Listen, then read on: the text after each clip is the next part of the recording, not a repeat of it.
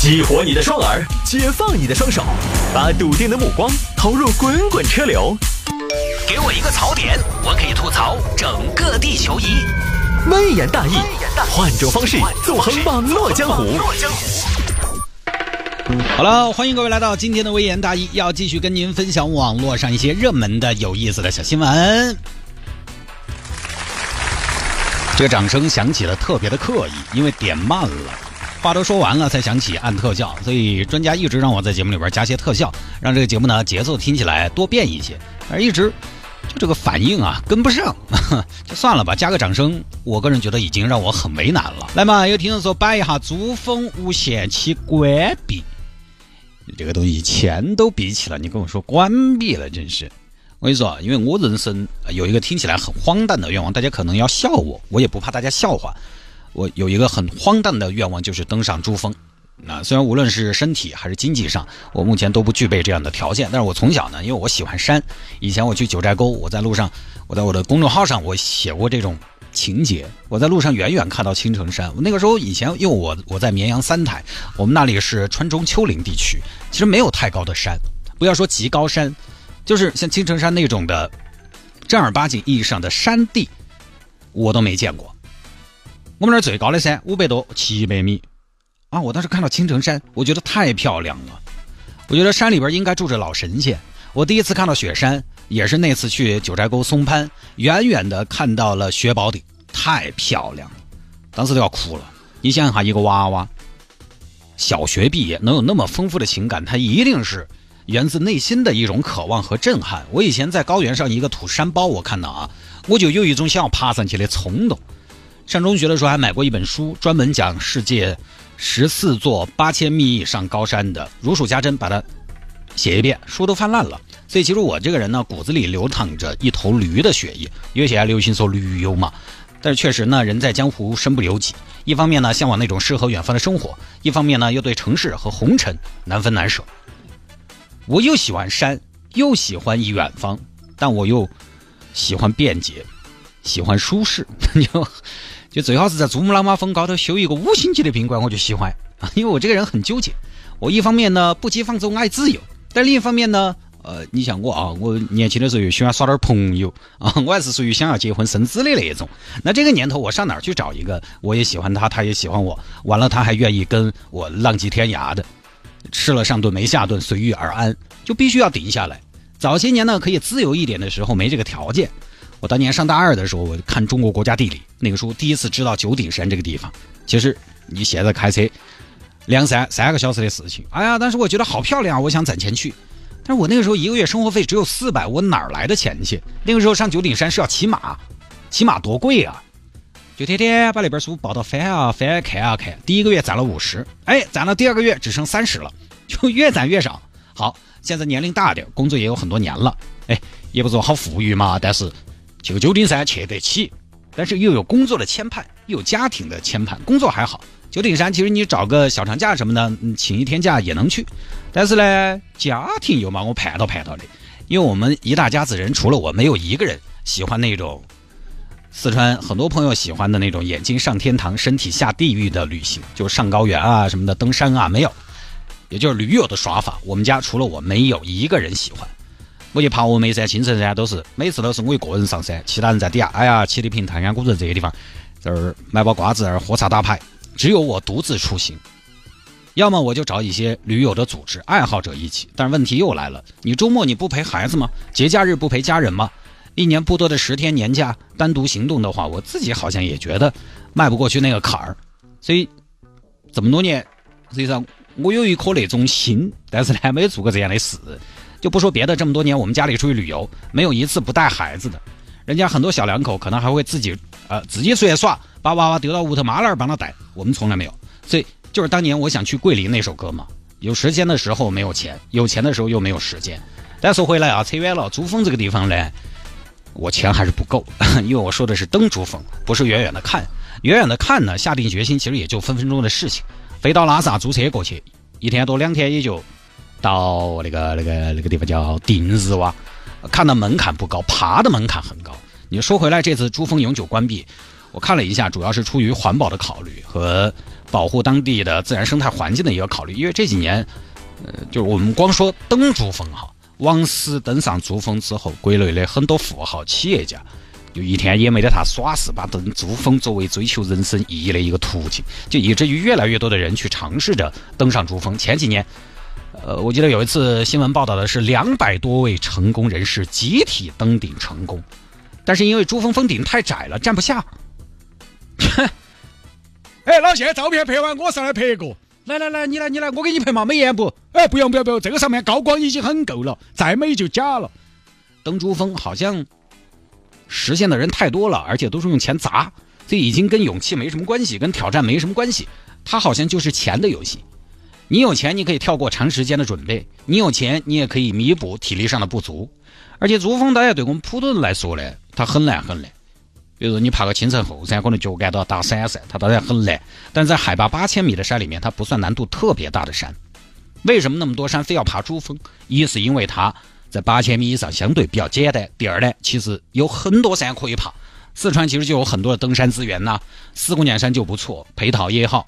八千米以上的山也有相对比较好爬的，比如说卓奥有峰。但是为什么有钱人都要爬珠峰呢？非珠峰不爬呢？因为珠峰才是最高的，爬上了珠峰，你才有真正的站在了世界之巅的感觉。登山这个世界，对于很多那种过把瘾就是的，他不是真正的喜欢登山啊，他是体验型的那种有钱的登山者来说，他的眼里就只有第一，不会有第二，因为他不是真正的喜欢登山，他只是喜欢第一，他只是喜欢站得高。第二、第三，对他来说，你想有意义吗？没有意义，这个钱白花了。我们自己有时候都有这种心态，就是什么事情你一步到位之后，其他就意兴阑珊了。呃，你包括出去说啊，你出去跟人家吹牛，我爬上了珠峰，大家觉得哇，谢总厉害，老当益壮啊，你这个高度数一数二了呀，感觉好好。那你跑去说我爬上了 K 二，连听都不一定听得懂 K 二 K 二，请问是哪个开发商学的写字楼嗦？就从传播，呃，我说一下 K 二是乔格里峰啊，难度非常高，比珠峰难多了。据说 啊，我也没爬过。从传播英雄事迹的角度来说，珠峰是其他山峰没有办法替代的。所以呢，原因很多，反正有些人好多人爬珠峰，人多了那个东西嘛，污染自然就大了。雪山的生态本来就很脆弱，它没有办法自己净化，人为清洁的难度也特别大。呃，之前反正有个数据说，珠峰每年登山之后，登山者留下的粪便有十二吨，十二吨屎，你这个怎么清洁？还有无数的垃圾，很难降解的东西，这些东西呢，只有靠当地人。靠夏尔巴人去接起来，不是随便哪个阿姨啊、城头拿个撮箕、拿个扫把就把打扫了的。有兴趣的朋友网上看看，珠峰远看确实还是那么的气势磅礴、雷霆万钧。但是如果你有机会爬上去，一路上近看，哎，有些地方可能就跟我们的憧憬有很大的出入。但我必须要说，珠峰，呃，珠峰也分，有中国这边儿，有尼泊尔那边。垃圾呢，现在最根据这个有关部门的。解读来说，公布来说，在中国这边垃圾是相对比较少的，是打扫的；在尼泊尔那边呢，垃圾好像相对比较多。而且现在雪山的雪线也越来越高了，其实就跟人图钉一样，因为它气候变暖，很多终年积雪的雪山变成石头山。那种比如说六六千米、七千米以上的极高山，以前可能海拔五千就有雪了，现在可能要到六千才有雪了。所以在这么一个大背景下，我们国家这边是禁止任何单位和个人进入珠峰绒布寺以上核心区域旅游。但这儿要提一点，主要针对的是游客，而不是登山者。前面我们虽然说了登山，是因为珠穆朗玛峰呢，一说到这个东西就不得不提这几年珠峰的登山热。但更多的朋友呢，其实迈不进那个门槛，那就是旅游。就这一次主要针对的是这种旅游的。如果你要去登山的话呢？通过相关的手续的报备、备案、准备、审核什么的，还是可以登山的，因为它毕竟门槛高。当然，珠峰就前面说了，尼泊尔那边也有很多人，其实也是从尼泊尔上的。所以这个关闭呢，涉不涉及尼泊尔那边就不清楚了。人有的时候这种动物很奇怪，老是想着征服。人类是不喜欢留白的。你看，我们看到动物好看，有意思，开动物园把它们关起来看。前几年天台山还有萤火虫，有人去抓，抓那个瓶瓶装回来。就为什么你想看了不能你去看它，而一定要拥有它？或者说你要去看它了，为什么不能远远的看它？一定要离得越近越好。有些东西除了科研的需要，能不能稍微不要那么的好奇？可能有些朋友说，我不想给自己留遗憾，有有遗憾怎么办？那我觉得就让他遗憾啊，人生总会有遗憾嘛。但今天这儿说这么多，主要是就是前面说登珠峰的珠峰的人，是因为不能不提登山者，但实际上呢，登珠峰的人跟我们大多数的朋友没得关系。这个无限期的关闭影响比较大的是谁呢？是不登珠峰想看珠峰的朋友。更大的污染其实也来自于这部分的普通游客啊，倒不是说观光客素质比登山者素质低，而是因为你游客的基数要大得多。我们老汉儿都去了的。登山的门槛毕竟还是高，看山的朋友会有这种心态，就是什么呢？总想近一点，再近一点。现在你就只能远远的看一下。其实今天说这个呢，往小了说，珠峰容不思以上你不能去了；往大了说，大家也可以好好想想自己有的时候出去的目的，出去旅行。这些年呢，大家都喜欢去穿越、去徒步、去靠近极限，做自己没有做过的事情，我觉得很好啊。吃饱喝足了事，确实要做一些和温饱无关的事情，来刺激一下自己。为此，我们也会付出很大的代价，经济的代价、时间的代价。我觉得这是社会进步的表现。就是当我们在做一些事情、付出一些代价的时候，不是为了温饱的时候，这个就是社会进步的表现。啊，你要吃饱喝足、穿暖了，啥子欲望都满足了，你才有这些追求，这是社会进步的表现。但是有没有想过，有的时候可能你的这种奇遇、你的这种奇迹，只是当地人的日常。你看，我们有所出息了。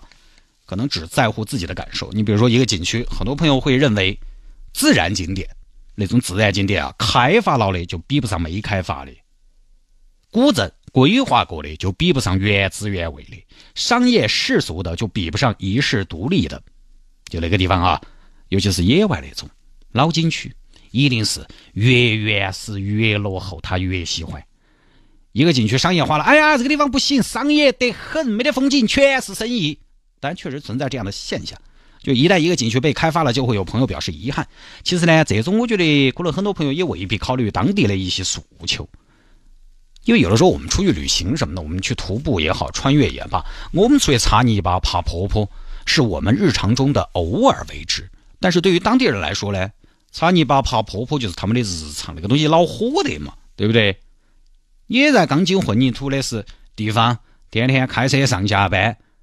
冬暖夏凉的，你当然觉得偶尔擦下泥巴爬坡坡，换个生活节奏，哎，还不错。但是他们擦泥巴爬坡坡就是他们的习惯，那个恼火的嘛。我们为了自己的偶尔的心灵的涤荡、身体的磨练、精神的纯粹，有的时候就要当地承受不发展的代价，这个好像也不公平。当然，我们这儿不讨论景区一开发就收费、一开发就涨价这个情况啊，这个不讨论，太大了。有时候我们为了换自己的一个奇迹。会付出很多，而这些付出除了带来旅游的收益之外，会不会有些行为也会成为当地人的一些负担？会不会也可能打破当地的一些正常的宁静？你比如说，当我们成功冲顶、振臂高呼的时候，山和水其实并没有受益，当地人可能还要收拾残局，说不定人当地人还觉得你这群人吃饱了，没事来受虐。你的收获就只是你的收获，但很多时候你的收获不光是你的付出得来的，大自然好像也在付出。而且为了达到目的，你付出的越多，有的时候你越较劲，你越较劲，有的时候越容易做出一些只考虑自己目的而不太周全的事情。当然，我也没得那么白莲花，就这种事情，我跟大家一样，我们共勉，也需要检视一下自己出游的路上，实现自己的心愿的路上，有没有尽量少的给别人添负担。这么一说呢，好像所有旅游都是我反对的，我干脆不出门算了。其实并不是，但是好像也要需求一个平衡嘛。我们有看山看水的需求。但尽量把人类活动对环境的影响减少一点，不光是珠峰，哪儿都应该是这个样子的。出门旅游看山看水，呃，做一个相对来讲风平浪静、不那么自我的游客，放低自己的诉求，把自己的目标不要看得那么的重，尤其是耍这个事情，你说你工作上、事业上、家庭上你认真哈，出去耍不要那么认真嘛。世界那么大，好看的地方其实很多，有时候不要怕错过，因为一辈子会错过很多的。